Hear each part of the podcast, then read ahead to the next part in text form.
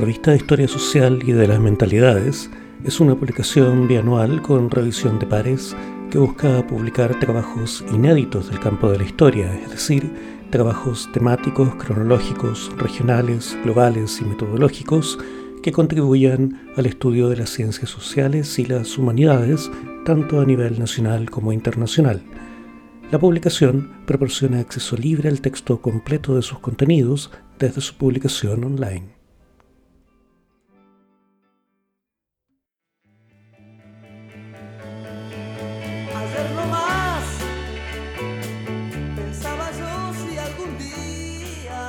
Hola a todos y todas, mi nombre es Martín Mengentini, soy doctor en Historia por la Universidad de Buenos Aires en Argentina e investigador del CONICET con sede en el Instituto Ravignani. Invito a leer el artículo El trotskismo tiene rock, diálogos y tensiones entre la militancia de izquierda y el rock argentino como contracultura, 1974-1980, recientemente publicado por la revista Historia Social y de las Mentalidades. En el trabajo exploro los vínculos existentes en la década del 70 entre la militancia de izquierdas y el rock local como contracultura en la Argentina. El artículo indaga la relación, el diálogo y el análisis que desde una militancia revolucionaria se sostuvo con respecto a la experiencia del rock local con el objeto de reflexionar el modo y las diferencias mediante las cuales ambas esferas visualizaron y pensaron a la juventud como un sujeto social y político. La hipótesis que se desprende de este trabajo sostiene que en la mirada trotskista argentina, la emergencia del rock local como expresión artística contestataria fue un fenómeno factible de ser explorado y pensado como parte de un proyecto político revolucionario. Se sostiene finalmente que, aunque atento y abierto a esta exploración, el trotskismo terminó por primar una visión del fenómeno del rock que identificó la necesidad de disputar con éste los valores desarrollados hacia la juventud y en razón de ello prevaleció finalmente una lógica impugnatoria o dicotómica que a diferencia de ciertas visiones historiográficas impidió una confluencia entre ambas esferas a lo largo de todo este momento.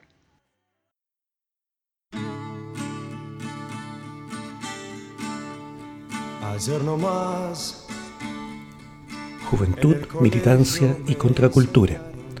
Entre estos tres términos se ha ido constituyendo un rico campo de la investigación en la historiografía latinoamericana reciente sobre los años 60 y 70. En el caso argentino, estas relaciones estuvieron condicionadas por la puesta en práctica de una cultura autoritaria que siguió al golpe de Estado de 1966, moldeando los significados, encuentros y desencuentros entre rock y política. La ofensiva gubernamental contra los estudiantes durante este periodo impulsó a que el rock se gestara como una incipiente voz contestataria en amplios círculos juveniles. Desde los sectores de la militancia revolucionaria, el rock argentino fue observado con la intención de identificar en él un potencial escenario de radicalización ideológica al mismo tiempo que un eventual contendiente en cuanto a la disputa por la representación de la juventud. Para la principal organización armada marxista, por ejemplo, el rock implicaba nociones escapistas y pequeño burguesas, mientras que para la izquierda peronista estas eran expresiones foráneas relegadas en favor de otros géneros como representación popular. En cambio, en el campo del trotskismo se indagó en la posible conexión entre rock y militancia, al menos mediante dos de sus publicaciones dirigidas a un público juvenil. La revista La Chispa, editada entre 1974 y 1975 por la Juventud Socialista de Avanzada, y la revista Propuesta, publicada durante la última dictadura cívico-militar entre 1977 y 1980 sin un minuto de más. Yo vivo en una ciudad. A mediados de 1974, la revista consideró la existencia de tres momentos de una mutación en la retórica del rock. Hacia 1967, una primera etapa del rock argentino expresaba una respuesta juvenil al autoritarismo, mediante la denuncia de los valores dominantes y la expresión de sensaciones de soledad y frustración con tintes románticos. La canción Yo vivo en una ciudad del grupo Pedro y Pablo reproduce las percepciones de una clase media individualista, conservadora y obsesionada con las apariencias que sostenía los valores de la pequeña burguesía no solo en el ámbito laboral, sino también en el espacio familiar y en las relaciones sexoafectivas. El rock, por otra parte, proyectó un estilo de vida laboral, familiar y afectivo distinto al institucionalizado que dialogaba con organizaciones como el PST, para el cual el núcleo familiar de un militante apareció como una tensión que en ocasiones podía obstaculizar o limitar un normal desempeño de su actividad y compromiso. Yo adoro a mi ciudad, su gente no me corresponda. Cuando condena mi aspecto y mis ondas con un insulto al pasar.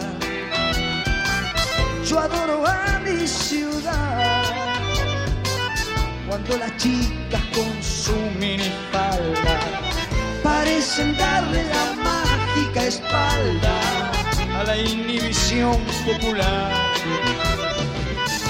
Adoro a mi ciudad, aunque me acuse de loco y de mersa, aunque guadañe mi pelo a la fuerza en un coafer seccional.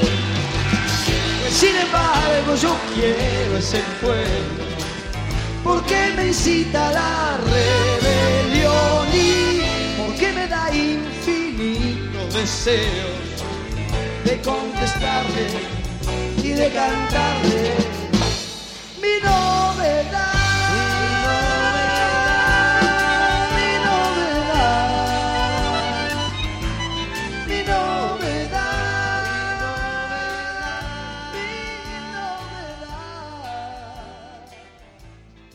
Un segundo momento, hacia 1969, habría implicado, según la revista, la incorporación de un tono de denuncia violenta y contestatario con canciones como La Marcha de la Bronca del dúo Pedro y Pablo o llamados de protesta como Alza la Voz de Pajarito Sakuri.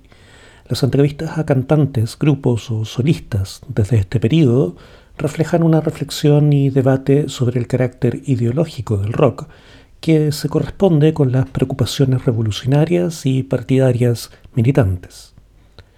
En una entrevista de La Chispa al grupo Sui Generis, por ejemplo, Charlie García señala, yo pienso que hay muchos militantes que tienen prejuicios con el rock. Su actividad política nos lleva a pensar que el rock es reaccionario, que no sirve y que no ayuda. Yo digo que no es así que hay un rock que es cierto, es reaccionario y que solo sirve para hacer escapar a la gente de la realidad, pero hay otro rock que por su música, su contenido, su técnica, se va desarrollando al compás de todo un proceso de cambio, un rock que quiere servir de la mejor manera posible a ese cambio. Ese es nuestro rock.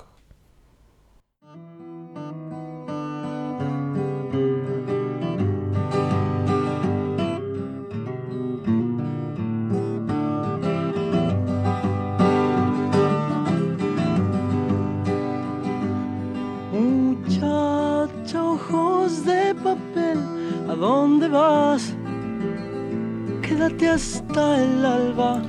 El quiebre entre rock y militancia, no obstante, es observado desde 1971 en los sucesos acaecidos entre el 73 y el 76 que consolidaron de manera diferente los encuentros musicales y las acciones de la organización política militante.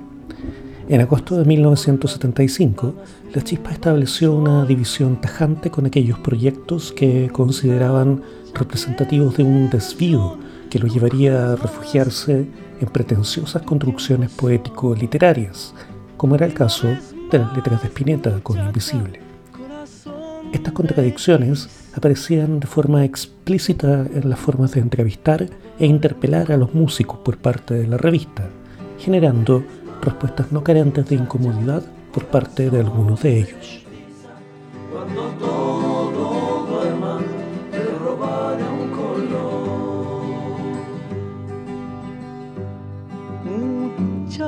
Muchacha voz de gorrión, ¿a dónde vas? Quédate hasta el día. Muchacha pechos de miel, no corras más, quédate hasta el día.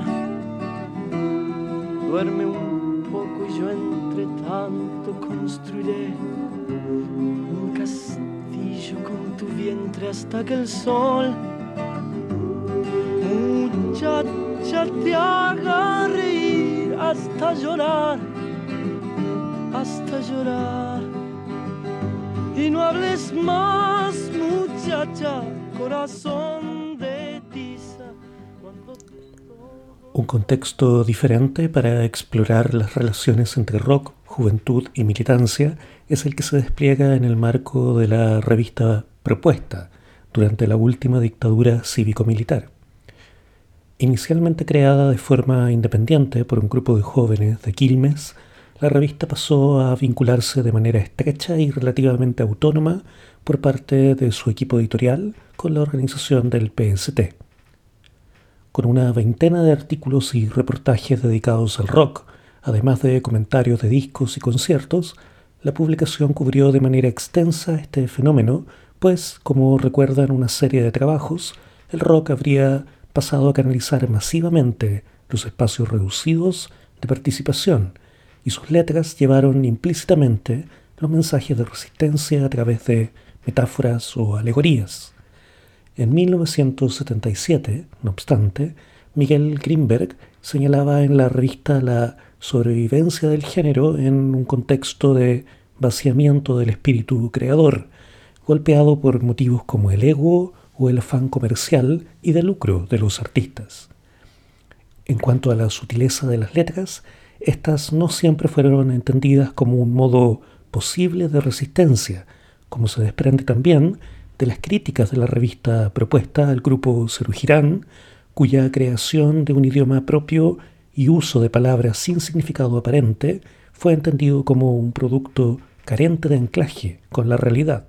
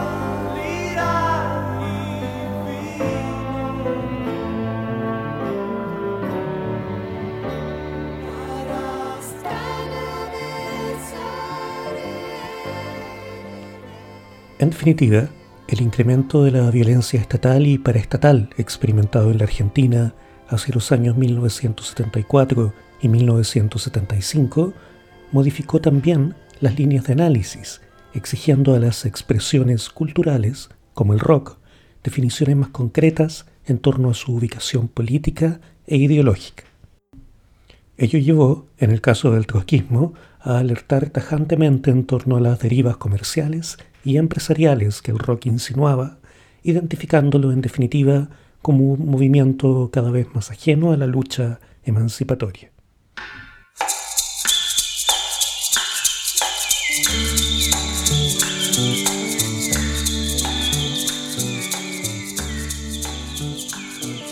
Agradeciendo entonces a la revista Historia Social y de las Mentalidades la inclusión de este trabajo, los y las invito a leerlo y a discutir con sus ideas en la perspectiva de complejizar y reflexionar sobre los tópicos que aquí se abordan. Muchísimas gracias.